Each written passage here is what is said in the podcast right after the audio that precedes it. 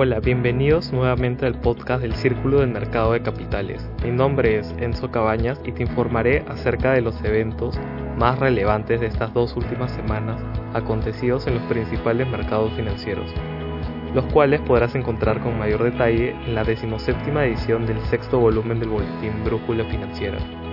En la sección Perú tenemos lo siguiente. El Banco Central de Reserva informó que las reservas internacionales alcanzaron los 76.533 millones de dólares el 15 de septiembre.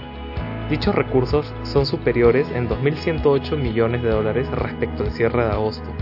Por otra parte, el dólar alcanzó los 4.11 soles el 17 de septiembre, logrando un máximo de cuatro semanas a pesar de las intervenciones del Banco Central. Asimismo, este elevó la estimación de crecimiento económico del 2021 de 11,5% a 11,9% y redujo la estimación del 2022 de 4,5 a 3,4%.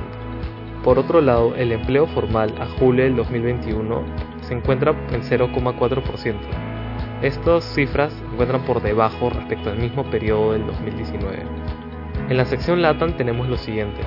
La Comunidad de Estados Latinoamericanos y Caribeños, CELAC, se reunió el sábado en la Ciudad de México, donde 17 líderes de los países miembros se reunieron para discutir la pandemia del COVID, el acceso equitativo a las vacunas, las acciones conjuntas en los últimos dos años y el cambio climático.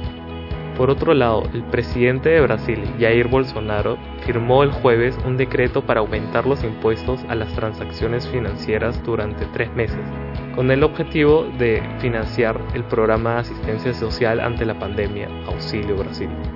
Finalmente, el gobierno argentino entró en crisis el miércoles después de que varios ministros del oficialismo presentaran su renuncia al presidente de centro izquierda Alberto Fernández esto tras la, estrepitosa derrota electoral en las primarias legislativas. Pasando a la sección de Estados Unidos, Joe Biden planea reducir las emisiones globales de metano en un 30% para el 2030. Sin embargo, al foro virtual no asistieron los líderes de los otros dos países más contaminantes del mundo, China e India. Asimismo, Estados Unidos ha desembolsado 700 mil millones de dólares del paquete de estímulo de 1,9 billones. Por otro lado, según datos del Standard Poor's Global Ratings, este jueves Evergrande debe pagar alrededor de 83,5 millones de dólares en intereses. Finalmente, el presidente Biden insta la unidad en el primer discurso de la ONU. Por otro lado, en la sección de Europa, Italia es el primer país en imponer la vacunación a todos los trabajadores.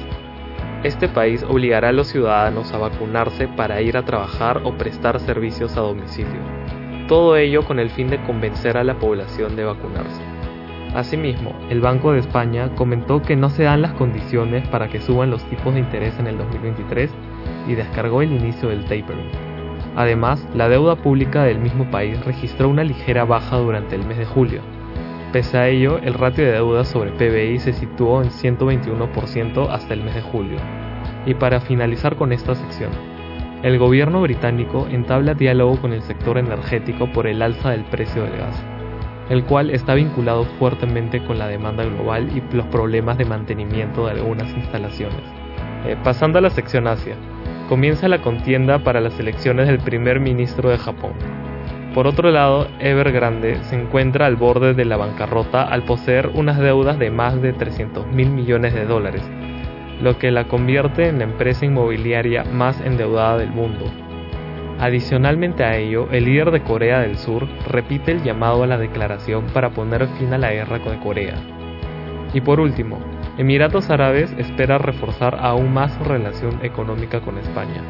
Mientras en la sección commodities el precio del crudo empezaría a recuperar terreno a la baja a medida que las compañías energéticas continúen reiniciando operaciones en el Golfo de México.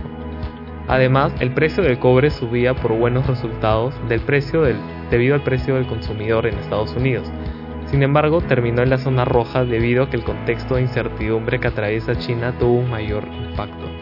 Finalmente, el oro cae ante la confianza, confianza que generó los buenos resultados de ventas minoristas de Estados Unidos. Sin embargo, el mercado aún está a la espera de si en el siguiente reunión de Powell se tocarán temas relacionados al tapering. En la sección Cultura Financiera hablaremos de las innovaciones financieras y fintechs en el Perú.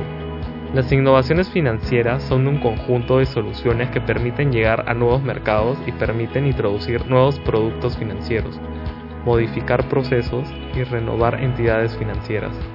Dentro de estas se encuentran las fintechs, las cuales son la unión de servicios financieros y tecnologías de información.